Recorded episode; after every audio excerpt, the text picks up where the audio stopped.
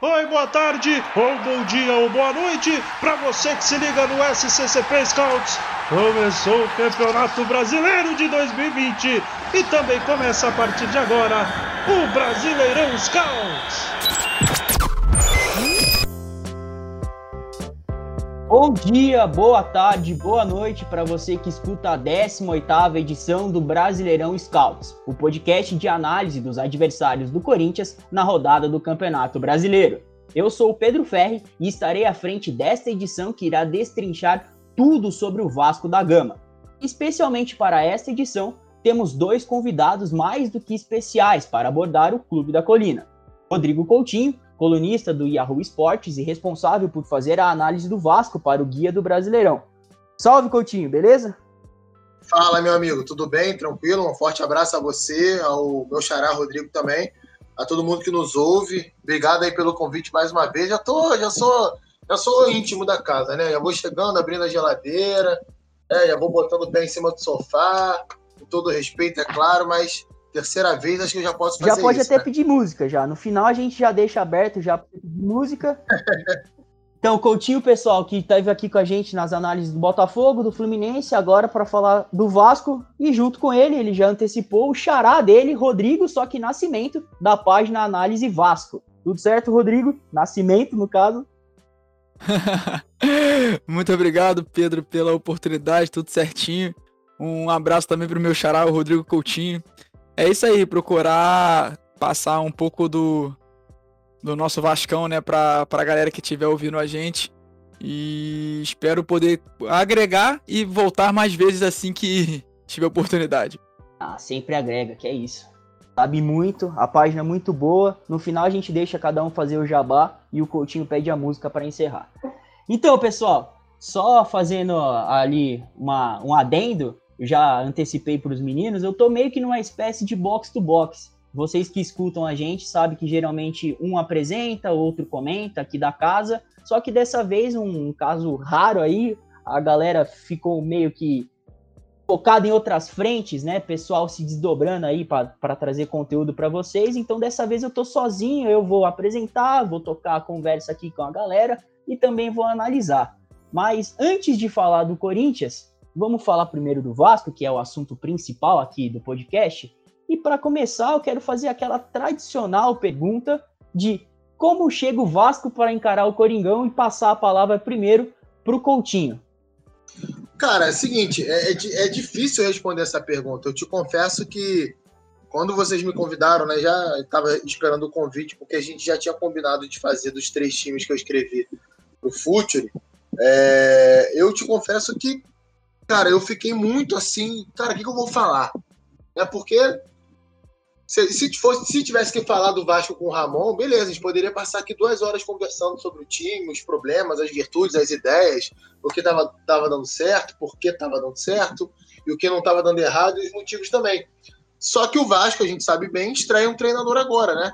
Português, o Ricardo Sapinto, foi contratado pelo Vasco, né? Numa substituição ao Ramon. Já queria deixar claro aqui que eu não, não concordo, não concordei com a demissão do Ramon. Né? Eu acho que o time tinha assim problemas e acho que nunca chegou a executar as ideias do Ramon na plenitude, se é que tinha como fazer isso. Primeiro pela questão técnica, né, pela questão de qualidade mesmo do Vasco. Segundo por tudo que hoje envolve o futebol do Vasco, né, a quantidade de coisas que influenciam no desempenho dos jogadores. É, a gente fala desde a parte financeira até a parte política do clube e estrutural também.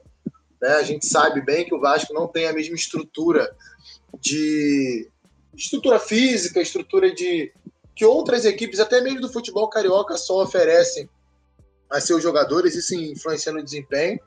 É, mas eu acho que foi extremamente precipitada, né? Acho que o Ramon no Vasco ele poderia oferecer mais e com o tempo talvez oferecesse do que a gente viu do time, e inclusive até chegando a alcançar algumas posições que eu tenho certeza pouquíssimas pessoas imaginavam que o Vasco poderia alcançar nesse início de campeonato brasileiro. Enfim, quando as coisas voltaram ao normal, né, quando as coisas meio que se assentaram é, em termos de expectativa para o clube na competição, a diretoria se precipitou e tomou essa decisão muito em virtude da parte política. Vamos lembrar que esse ano tem eleição no Vasco da Gama. Né? É, há quem diga, né, quem informe, que o Ramon teve um certo problema ali de relacionamento com o departamento de fisiologia, departamento médico do Vasco, e a gente sabe que é um departamento muito próximo ao, ao Campelo, presidente do Vasco, que foi médico do clube durante muito tempo, então talvez isso pode ter pesado também para a demissão do Ramon, mas enfim, estou tentando fazer um apanhado geral aí, porque de campo e bola mesmo, o que a gente sabe sobre o Sapinto é um pouco daquilo que a gente pode observar em outros clubes, né? Principalmente no Braga, que foi o trabalho mais recente dele, mas é um treinador muito experiente, treinador que sempre faz as suas equipes atuarem em altíssima velocidade, para isso às vezes busca o um jogo mais reativo.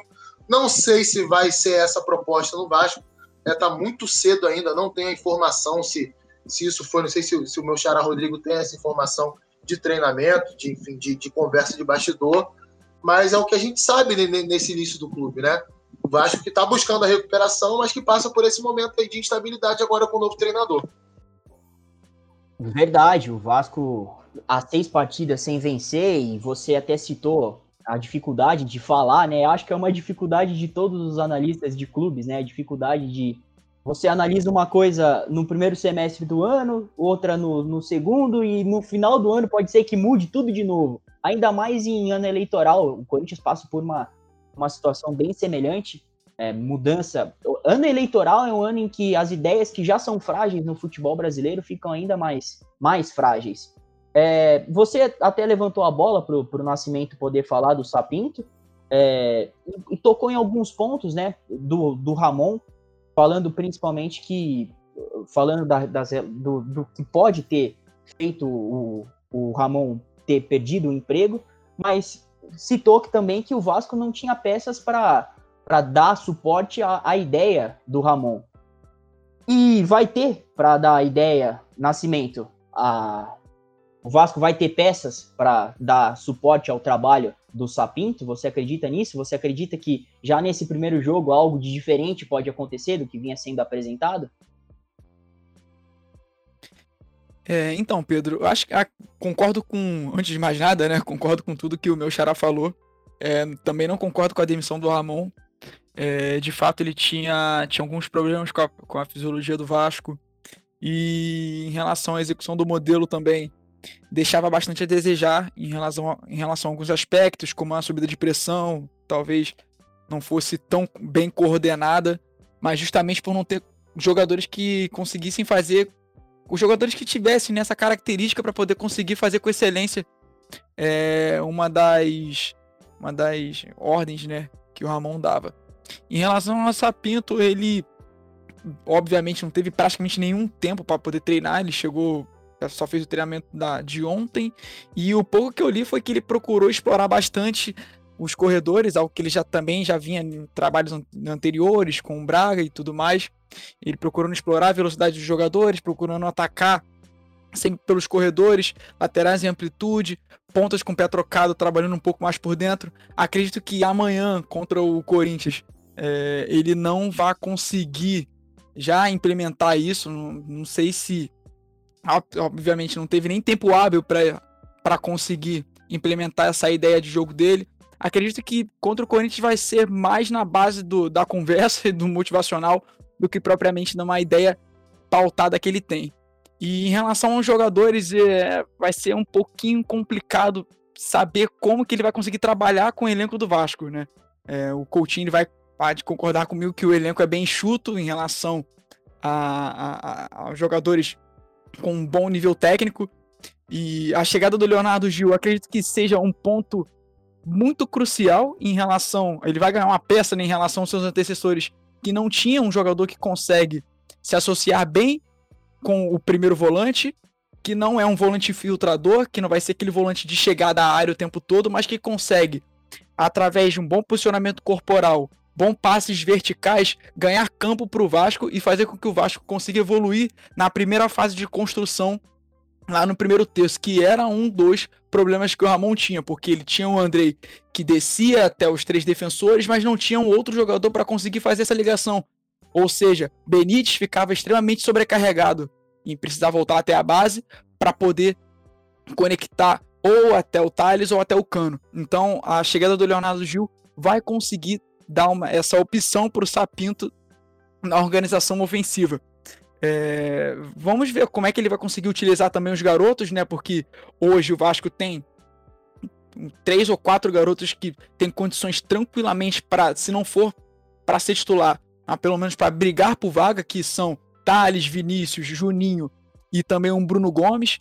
É, fico curioso para poder saber como é que ele vai conseguir utilizar esses garotos, tendo em vista as opções, principalmente de meio campo que o Vasco tem. Hoje são Andrei, Bruno Gomes, Juninho, Carlinhos, Leonardo Gil, Benítez e o Marco Júnior. Então, curioso para poder saber também como é que ele vai conseguir adaptar os garotos ao modelo de jogo que ele que ele já vem adotando, que aliás que ele já tinha antes e saber como é que ele vai conseguir adotar ele agora no Vasco. É, vocês, o Nascimento falou bem, pontuou bem alguns aspectos que permeiam o jogo do Sapinto e citou a presença constante dos laterais, né? Ressaltando até que ele treinou isso no, no pouco tempo que ele teve, e é algo que contrapõe muito ao que, por exemplo, o Ramon vinha tentando fazer com, com o Henrique, né? Ele ficava preso um pouco mais na saída de bola, não é verdade, Coutinho? Não, verdade, verdade. Até uh, se a gente voltar à ideia original do Ramon, né? É, até mesmo o Pikachu, que era o lateral direito titular quando o Ramon iniciou o trabalho, o Pikachu ele não atacava aberto, né? Ele, ele atacava por dentro. E, e, o Henrique ele ficava sempre muito fixo ali, né, junto com os, com os zagueiros. E tô curioso para ver como é que vai ser essa, essa mudança. Tô curioso para ver também o aproveitamento do Carlinhos, cara, que é um jogador que jogou futebol português, talvez Sapinto conheça, junto né? com ele no, no é... Liège, né, da Bélgica. Sim, sim. Pelo que eu vi de prévia aqui, ele parece que vai começar como titular, né?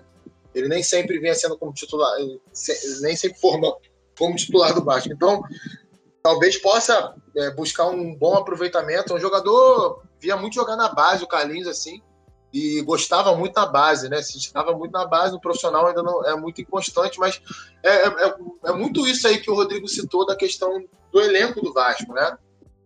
É claro que a gente já viu algumas vezes, não tanto no futebol brasileiro, mas mais no futebol europeu, equipes que não têm tanta qualidade assim, apresentar um jogo é, agradável de se assistir, organização coletiva para atacar, né, sabendo o que fazer com a bola, enfim, coisas que a gente pode ver também no futebol brasileiro. Acho que o elenco do Vasco também não é uma porcaria, né? Não é um time que não tem jogador de qualidade, mas realmente quando há essa questão de alguns desfalques, por exemplo, não joga o Benítez.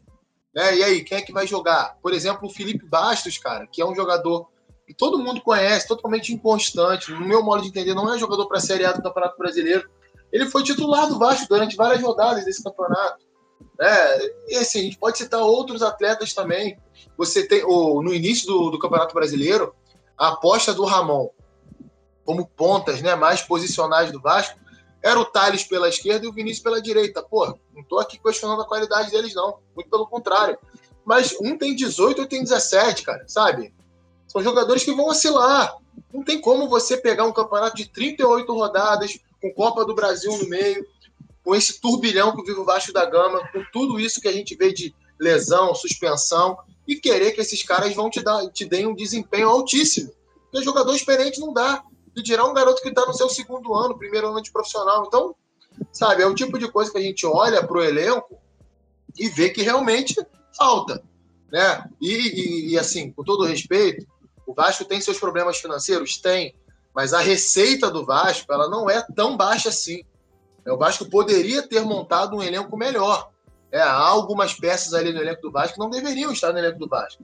E aí isso pesa diretamente na gestão do futebol, que é horrorosa. É, vamos combinar, a gestão de futebol do Vasco não é nada boa. É claro que tem algumas boas descobertas, né? como por exemplo o Germancano, como Benítez, mas tem muito erro também, sabe? Tem muito jogador ali que desembarca no Vasco, às vezes ganhando um salário que onera a folha salarial e que não dá resposta dentro de campo. E o resultado a gente vê quando a gente começa a olhar o elenco e vê que tem peça que não deveria estar no clube. Infelizmente é por aí. É, Pedro. Só, só, antes de você falar, Nascimento, eu vi que você abriu sim. o mic. Só, sim, sim. só fazer um adendo e um paralelo com, com o que o Coutinho falou sobre o Corinthians.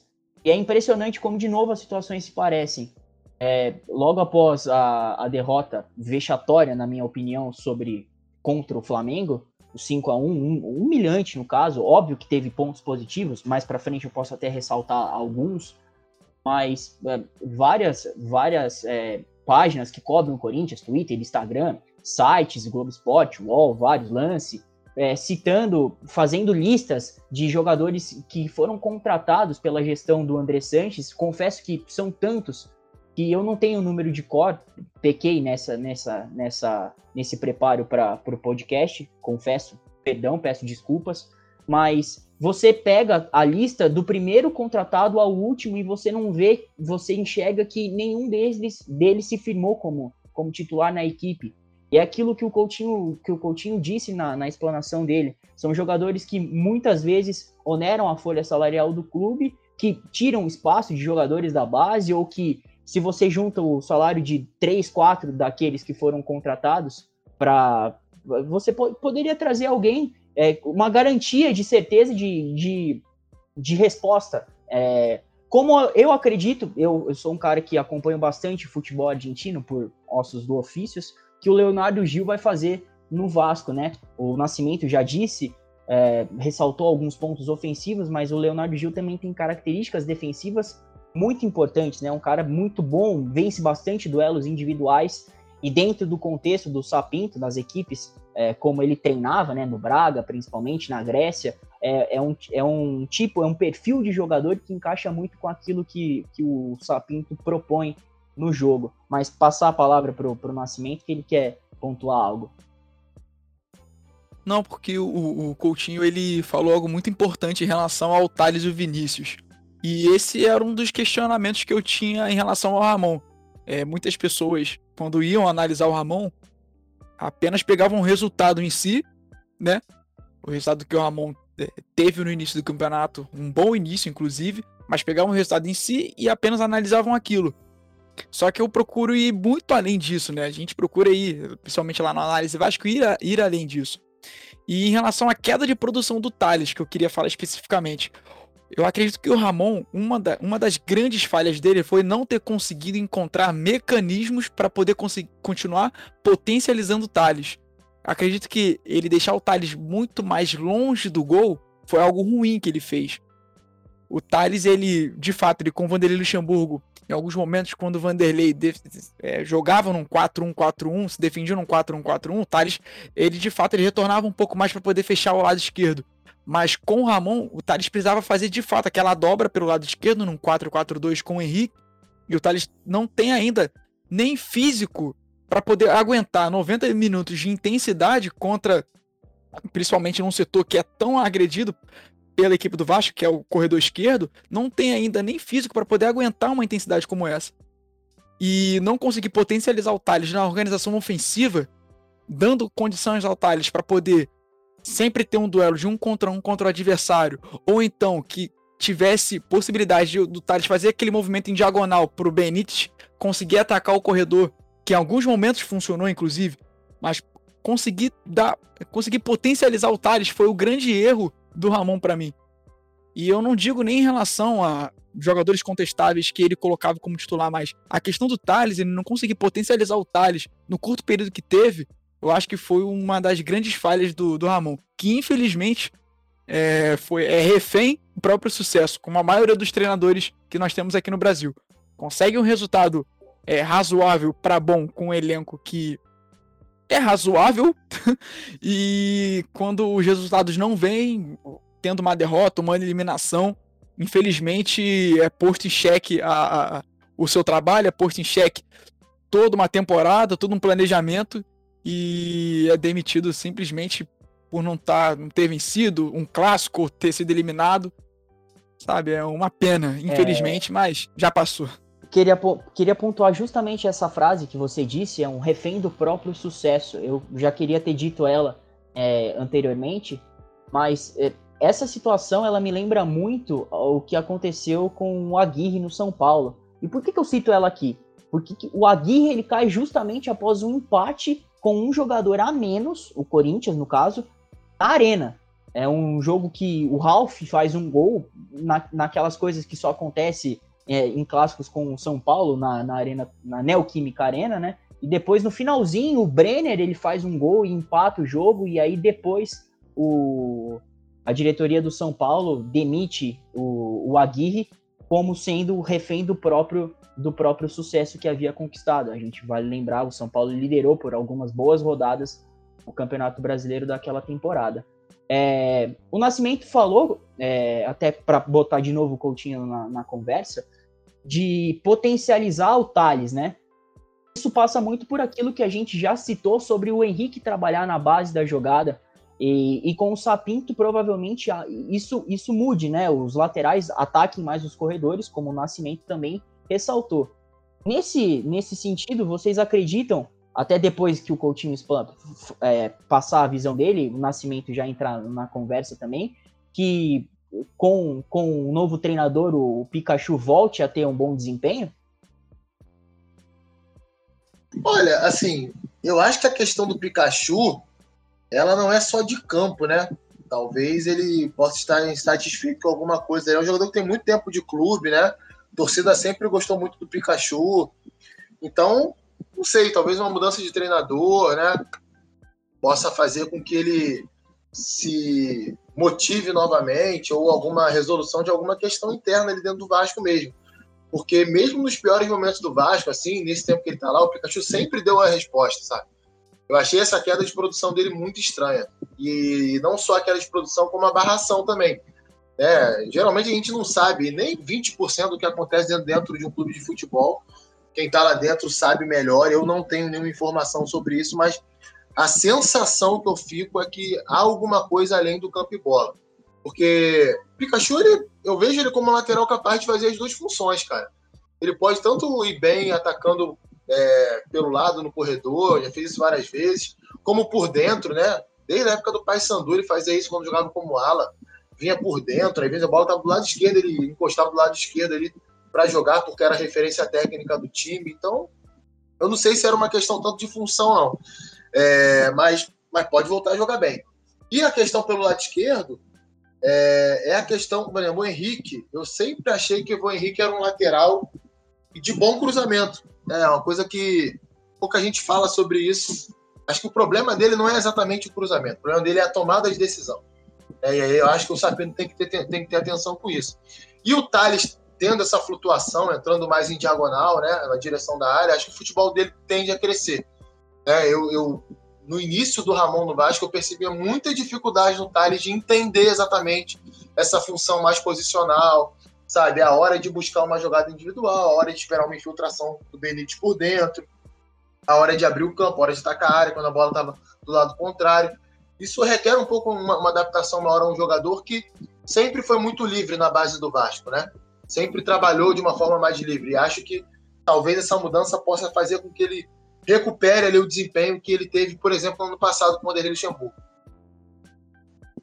É, agora passar a palavra para o Nascimento, claro, se ele quiser falar do Pikachu, é, ficar à vontade, mas é, dá também uma, uma, uma ressaltada para o pessoal, né? Nos, nos, dois meninos da defesa do Vasco, o próprio Caio Tenório, que pode, na, nas prévias, estar como titular para a partida de quarta-feira, e falar um pouco do Miranda também, que está fazendo uma boa dupla de zaga com, com o Leandro Castan, que é velho conhecido nosso, e depois que você acabar, eu vou, vou falar um pouco do, do Corinthians. Manda bala, Nascimento. Muito obrigado, Pedro. É o seguinte, em relação ao Pikachu, ele. Eu acredito assim que todo jogador, quando ele passa por um clube por muito tempo, acredito que tenha um início de um ciclo, o um meio de um ciclo e o um final do ciclo. Eu acho que no momento para o Pikachu seria mais viável que tivesse havido uma, uma negociação, uma transferência para outro clube. Não digo nem em âmbito nacional, ele chegou a, chegou a receber propostas de times lá dos Estados Unidos, então acredito que tivesse sido a melhor escolha se ele tivesse saído. O Coutinho pode me responder, é, pode me é, corrigir, mas acho que ele teve a primeira proposta em 2018, ainda, quando o Vasco conseguiu se manter na, na, na Série A. E de fato o Pikachu tem valências que o Sapinto até conseguiria utilizar aqui. É um jogador que consegue atacar muito bem espaço, atua tanto em amplitude quanto em profundidade, conseguindo alinhar um pouco mais como é armador, né? Que o Vasco que era assim que ele trabalhava com o Ramon. É, mas acredito que o Caio Tenório hoje é, consiga ter, por mais que seja bem mais novo, mais valências para poder agregar melhor ao Vasco. Consegue ter uma jogada de linha de fundo bem melhor do que Pikachu.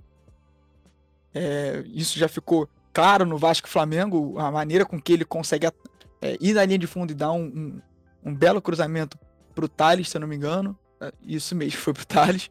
É, e, e, tudo mais, a leitura que ele tem melhor de jogada, a maneira com que ele também se comporta num contra um, tanto defensivamente quanto ofensivamente. Defensivamente, inclusive, ele evoluiu bastante. Um comportamento que ele teve contra o Flamengo, contra o Bruno Henrique, que é um dos principais jogadores do país desde a temporada passada, é de um lateral de uma experiência absurda. Ou seja, hoje o Caio Tenório está preparado para poder ser titular ao Vasco e vai conseguir agregar muito mais tecnicamente com as valências que ele tem para a proposta de jogo que o Ricardo Sapinto entende como com a função de um lateral. Em relação ao Henrique, ele subiu em 2012 para 2013, é, teve uma série de contusões, é, conseguiu é, se recuperar dessas contusões, mas nunca se firmou como titular.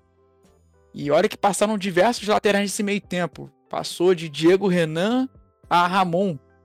E o Henrique nunca conseguiu se firmar.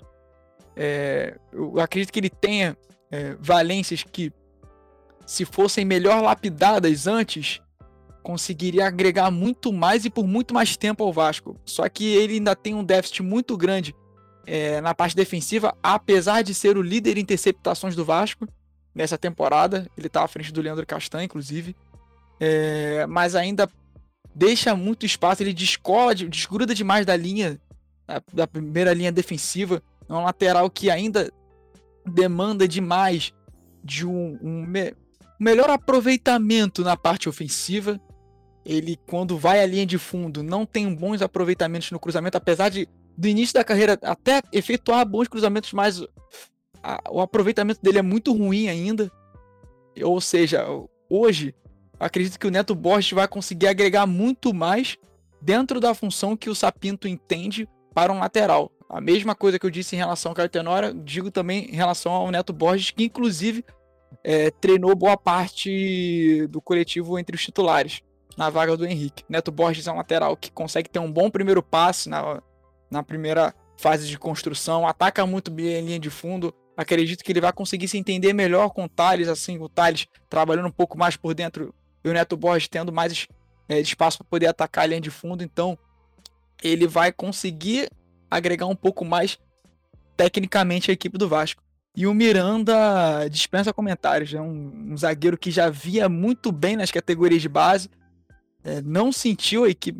Quando subiu pro profissional, ele sobe na temporada passada contra o Internacional, se eu não me engano, ele faz a estreia dele. O coaching pode me corrigir se eu estiver errado. Na, na vitória do Vasco por 1x0, o gol do Marrone, ele já fez a sua estreia, fez uma partidaça. É, essa temporada a, o curto período que ele conseguiu atingir a maturação foi absurdo, assim, em meses conseguiu ter uma maturação muito rápida para poder, para um garoto, né, conseguir responder à altura, principalmente do Ricardo Graça, que estava numa fase absurda, conseguiu responder muito bem e assumiu toda a pressão que é jogar no time de cima do Vasco. Então, o Miranda dispensa comentários. Zagueiro de ótima velocidade, boa recuperação, bom lançamento é, consegue sustentar a pressão contra o adversário, vira e mexe, ele consegue dar boas arrancadas, é, conseguindo ganhar campo.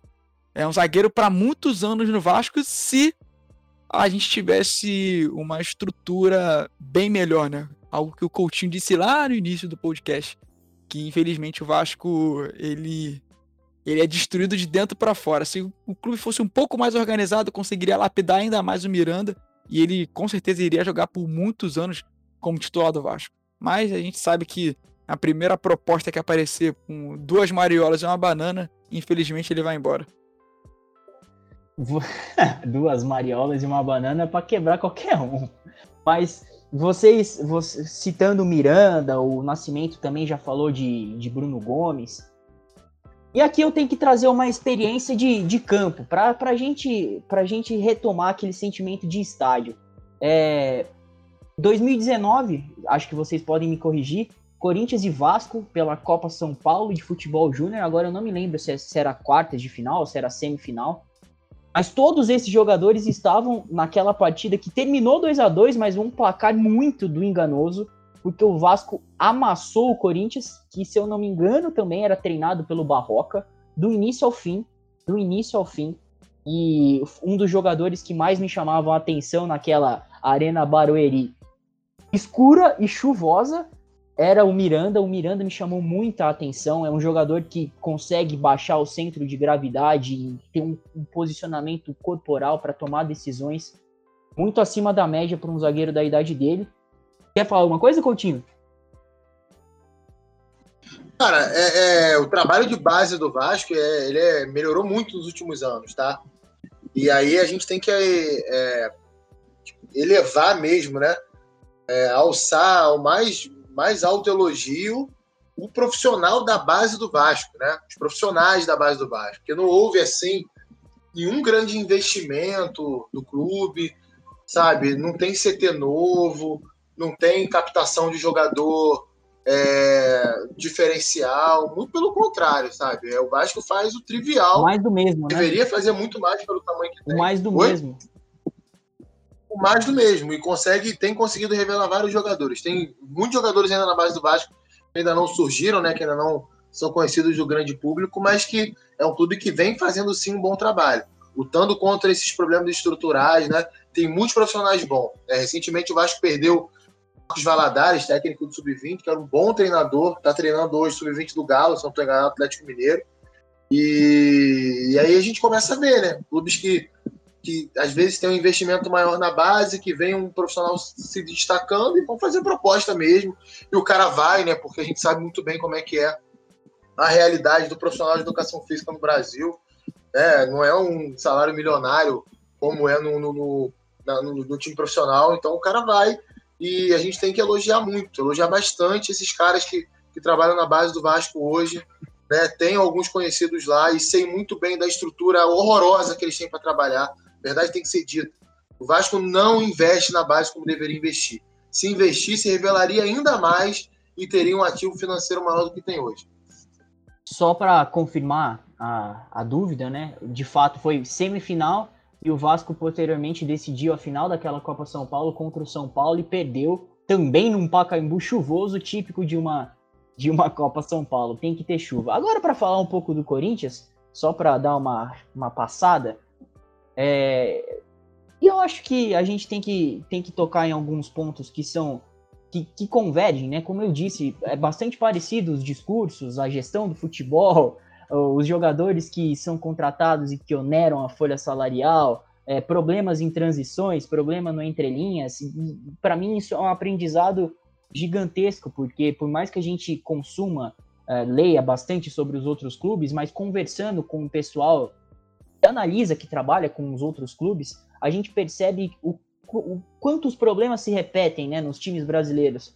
Parece até que são alguns vícios de jogadores daqui, os trabalhos são também é, devido às devidas às devidas proporções, né? Os trabalhos não, não, não tem tempo para serem para serem executados, mas também são alguns trabalhos eles são de fato ruins, que, que verdade seja dita. Mas é, para entrar, para fazer nesse contexto, para entrar na partida contra contra o Flamengo, e, e, e, colocando um pouco do lado do torcedor, eu sei que a gente, a gente tem um, um, sentimento de, de humilhação, como eu disse lá no começo, falando da derrota, e, e, procura ver sempre depois do que vem acontecendo, parece que as coisas não dão certo, e que é o reflexo da gestão, do presidente, do ano eleitoral, do time que não tem um respaldo, como o Cássio externou, mas a gente precisa, precisa ter um pouco os pés no chão, e, e, e tentar ver o copo meio cheio. É, apesar desse, pelo menos o meu otimismo, ter sido um pouco abalado depois da demissão do, do Thiago Nunes e da efetivação do Coelho, a efetivação entre aspas, né, mas um técnico ficou durante sete partidas naquele vai vai vai ser efetivado, não vai ser efetivado. É, a partida contra o Flamengo ela mostrou alguns pontos alguns pontos interessantes, diga, para ser para não para não criar uma expectativa elevada com positivos. Corinthians ele conseguiu mostrar algumas coisas com o Mancini, como encaixes individuais na saída de bola. Foi um time que finalizou 19 vezes contra o que hoje é o melhor time da América, né?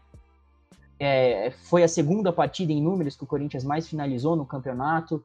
E de fato o Corinthians levou azar.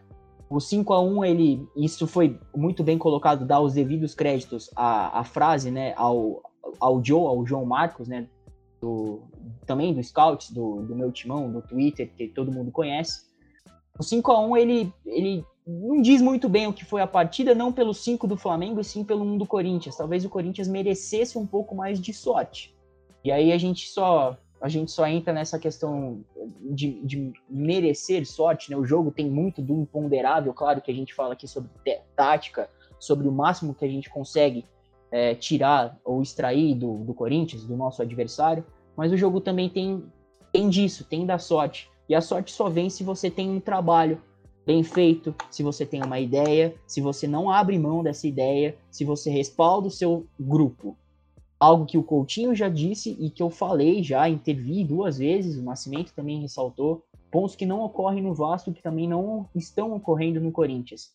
A declaração do Cássio pós-partida e as notícias que surgiram depois, falando que é, aquele desabafo foi em tom de indireta ao, ao, ao clube, ao futebol do clube, que depois da saída do Duílio para se dedicar exclusivamente, olha só, a campanha eleitoral, né? A eleição, vale sempre pontuar isso, acontece no dia 28 de novembro, daqui um mês e oito dias, é, depois que o Duílio se voltou ao, ao, ao processo eleitoral, o, o, futebol do clube ficou jogado às traças, digamos. Então é o Andrés que toca tudo, é, o pessoal que trabalha Wilson, Eduardo Jorge Calil, melhor dizendo, Eduardo Calil é, é um outro, uma outra figura, é, não dão o respaldo necessário. E aí tudo isso vira uma bola de neve que faz com que todo mundo, dada a situação do clube, né, é, tenha, tenha olhos só pro, pro, pro placar 5 a 1 né, e deixe de lado alguns pontos positivos que o time mostrou o time ele foi mais perigoso do que havia sido em alguns outros empates, né, na, na própria arena contra Fortaleza, contra Curitiba, contra Botafogo.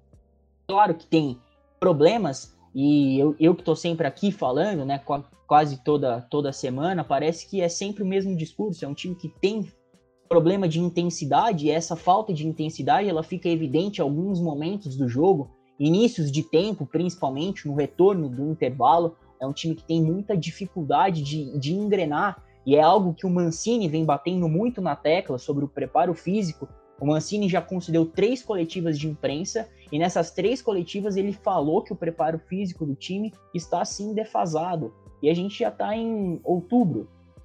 Como que o preparo físico de um time profissional de futebol está defasado em outubro? Óbvio que a gente tem que sempre ponderar o que aconteceu nesse ano muito atípico, né? A pandemia, os jogadores ficarem reclusos. Nunca o futebol brasileiro, desde a da peste negra, se eu não estou equivocado no, no termo, é, ficou tanto tempo parado. É, tem todo esse, esse contexto, mas é, e tudo isso converge também para que o torcedor veja só pontos negativos nessa derrota. Mas eu abro aqui os olhos de. Tento, tento fazer essa tarefa, pelo menos, para chamar a atenção para alguns pontos que foram positivos. O Corinthians, não, não que isso, isso tire os vários problemas que o Corinthians tem, mas é, levar, levar perigo para o melhor time da América, de finalizar 19 vezes, a segunda melhor média, a segunda melhor partida, como eu já, já falei, tudo isso faz, faz crer que o Corinthians ele pode sim encontrar um, um caminho que o deixe confortável nessa reta final de campeonato. E para passar para vocês para uma por uma última uma última palavra, é, o que, que, vocês acreditam que o Vasco vai de, de, de 11 inicial para a partida para partida de quarta-feira e acrescentar alguma coisa que vocês acreditam que possa ser evidente na partida, começar pelo Nascimento. Para amanhã eu acredito que os 11 inicial, os 11 iniciais, perdão, é, até uma base que eu cheguei a ler por por alto. É, vai, o, o Sapinto ele vai com o Fernando Miguel, Caetano ele vai retornar, Miranda Castan, aí vai ficar disputa entre Neto Borges e o Henrique. com o Andrei. O Marco Júnior ele iria disputar a vaga com o Leonardo Gil. Parece que ao que, ao que tudo indica, ele já pode estrear contra o Corinthians. É, Benítez, Carlinhos, é, Thales e o Germancano. Parece que esse é o time que o Sapinto ele vai, já vai é, utilizar nessa, nessa sua estreia contra o Corinthians. É, a, gente, a, gente, como torcedor, a gente procura também é, entender o lado dos outros torcedores, né?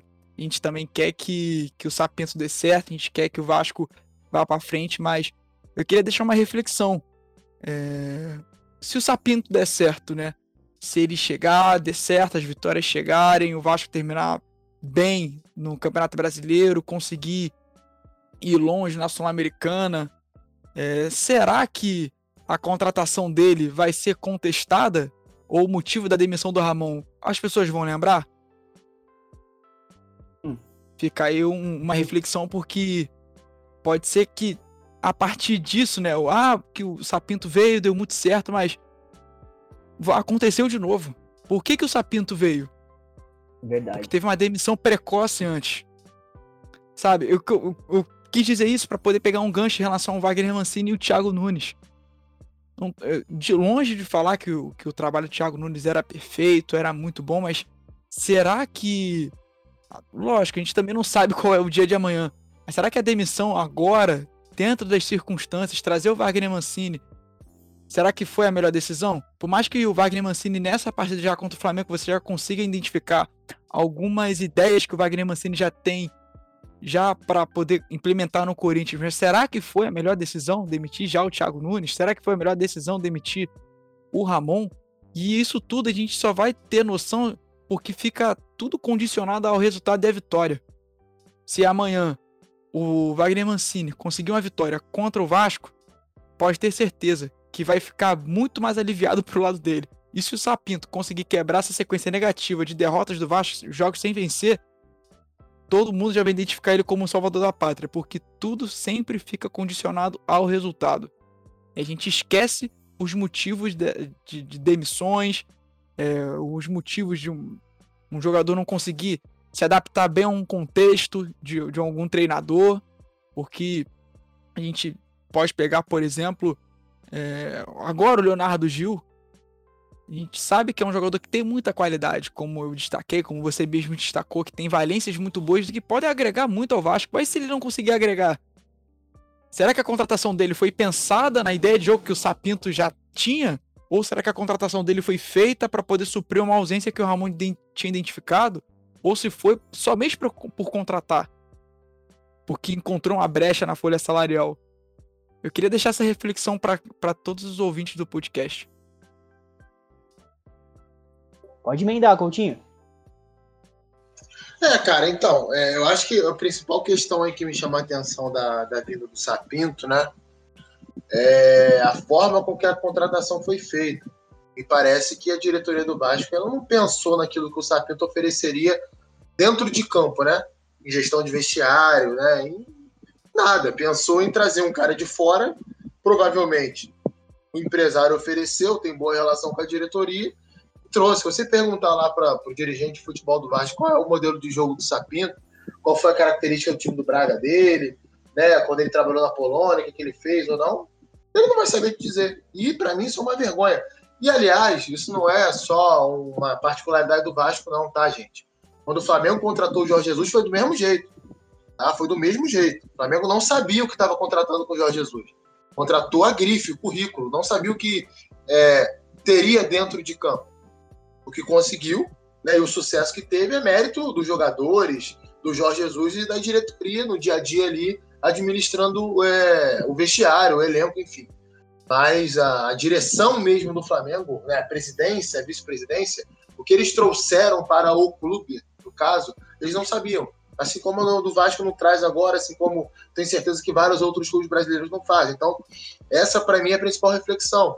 E se aplica também ao Corinthians com o Wagner Mancini, né? Será que o Corinthians pensa mesmo no Wagner Mancini como técnico do clube em 2021? Sinceramente, eu acho que não, cara. Eu acho que não, não, não, não, passa pela cabeça da, da diretoria que o Wagner Mancini seja o cara para comandar um projeto de futebol do Corinthians, não. Passa pela cabeça o Wagner Mancini ser um cara que vai chegar, apagar o incêndio né, e livrar o clube do rebaixamento no ano político. É, ah, mas assinou o contrato até 2021. É claro, né? Você acha que o Wagner Mancini aceitaria assinar o contrato até o final de 2020? Óbvio que não. Ele estava empregado no Atlético Goianiense. Então, e por aí vai. E assim é feito, e aí o clube tem que pagar mais um ano de salário ao profissional que possivelmente não vai ficar mais um ano. Tem luvas, tem a rescisão. E não é por acaso, né, que tanto Corinthians quanto Vasco estão nessa situação de hoje, financeiramente falando. Só para completar a reflexão que o Nascimento deixou, e fica o pensamento também com relação ao, ao, ao Bocelli, para pegar uma, um personagem do Corinthians. Será que sabiam como o Bocelli atuava? Será que o modelo de jogo da época em que ele foi contratado, proposto pelo Carilli, convergia com as características que o Bocelli sempre apresentou durante a carreira dele? Fica, fica a reflexão também. E para finalizar, eu vou, vou citar, uh, vou aqui falar um pouco sobre, sobre a, o que eu acredito que vai vir, de como o Corinthians vai, vai chegar para a partida, né? Então, os 11 com Cássio, Fagner, é, Bruno Mendes pela direita, né? Voltando de, de suspensão e Gil na quarta zaga. Pela lateral esquerda, acredito que ainda o Piton seja mantido. Aí, de novo, mudanças, mais mudanças no, no meio-campo, né? Mas Xavier mantido, Xavier Camacho, é, Ramiro pela ponta direita também, voltando. Caçares ganhando a primeira oportunidade como titular desde o início. Pela esquerda, a gente tem uma, uma grande dúvida ainda entre três jogadores, né? Se Everaldo, se Léo Natel ou se Gustavo Mantuan. E na frente, ao que tudo indica, o Corinthians jogue sem um centroavante de ofício, jogue com o Luan, pelo aquilo que também foi de positivo na partida contra o Flamengo, ele dialogando com o Casares, atuando mais como um falso 9. Esse os 11 do Corinthians. Agora, passar para os agradecimentos finais. Nascimento, Coutinho. Se vocês quiserem deixar as redes sociais, dá uma última palavra para a galera aí, fique à vontade. Fazer o jabá de vocês. Pode começar aí com o Coutinho. Cara, obrigado aí mais uma vez, né? Terceira vez que eu tô participando aqui, sempre muito agradável falar de futebol com profundidade. Um abraço aí pro, pro Rodrigo, né? Não, não conheci o trabalho dele, bem legal também. É, e deixar é, o convite para a galera que quiser me acompanhar lá no Twitter, arroba Rodrigo Coach com temudo. Estou sempre no Yahoo Esporte também, fazendo algumas análises, no Future e a partir agora desse mês de novembro no All Sport também, com uma coluna semanal sobre análise bem. Coutinho sempre fera, galera. Sempre dá acompanhada boa no trabalho dele. Super, super, muito, muito bem aprofundada a visão dele. E aí, Nascimento, fala um pouco mais da página do Análise Vasco para a galera conhecer aí. É, desde já eu agradeço o, o Pedro pela, pela oportunidade. É, como o Coutinho disse, é sempre bom de estar falando sobre futebol com uma profundidade, né? Com, podendo a, a, agregar e também aprender e a página do Análise Vasco é justamente para poder conseguir analisar o Vasco de uma maneira mais profunda, né? Procurando entender uma, toda a ideia de jogo que o treinador que está à frente do Vasco propõe para a equipe, independente do modelo, se é um modelo mais reativo, se é um modelo propositivo, se é um ataque direto, se é um ataque rápido, se é um ataque posicional. A gente está lá para poder procurar passar conhecimento, transmitir conhecimento para os nossos torcedores do Vasco, também para os rivais que quiserem ler. É, o arroba lá no, no Twitter da, da, página do Análise Vasco é Análise Vasco mesmo. E também sigam nossas outras redes sociais, tem no Instagram, Análise Vasco, e também o canal no YouTube. É, o meu Twitter é o Vieira underline Rodrigo com Y, tá bom? E espero poder voltar mais vezes para a gente poder bater um papo e, obviamente, como eu disse, aprender e passar bastante conhecimento tanto entre a gente aqui quanto pra, também para as pessoas que, que estão nos ouvindo. Valeu, Nascimento, valeu, Coutinho. Muito rico podcast com vocês, falando não só de Vasco, como de outros clubes também, de como as coisas se parecem no futebol brasileiro. Parece que a gente vive numa roda gigante, num ciclo, num loop infinito, que a gente entrou num, numa fenda temporal e que a gente não vai sair dela e se sair, vai ser só por um acaso, assim, né? Como tudo no futebol brasileiro, por um acaso a gente sai e talvez ganhe um novo rumo. É, passar minhas redes sociais também, arroba NigroFerri no Instagram e no Twitter. Já ressaltando que muito dificilmente falo de futebol brasileiro por lá, porque eu tento manter a minha sanidade mental. Prezo muito por ela. Só abordo um pouco futebol, bastante futebol europeu e futebol sul-americano. Mas, galera, muito obrigado. Esse foi mais um Scouts Brasileirão. Até a próxima e valeu!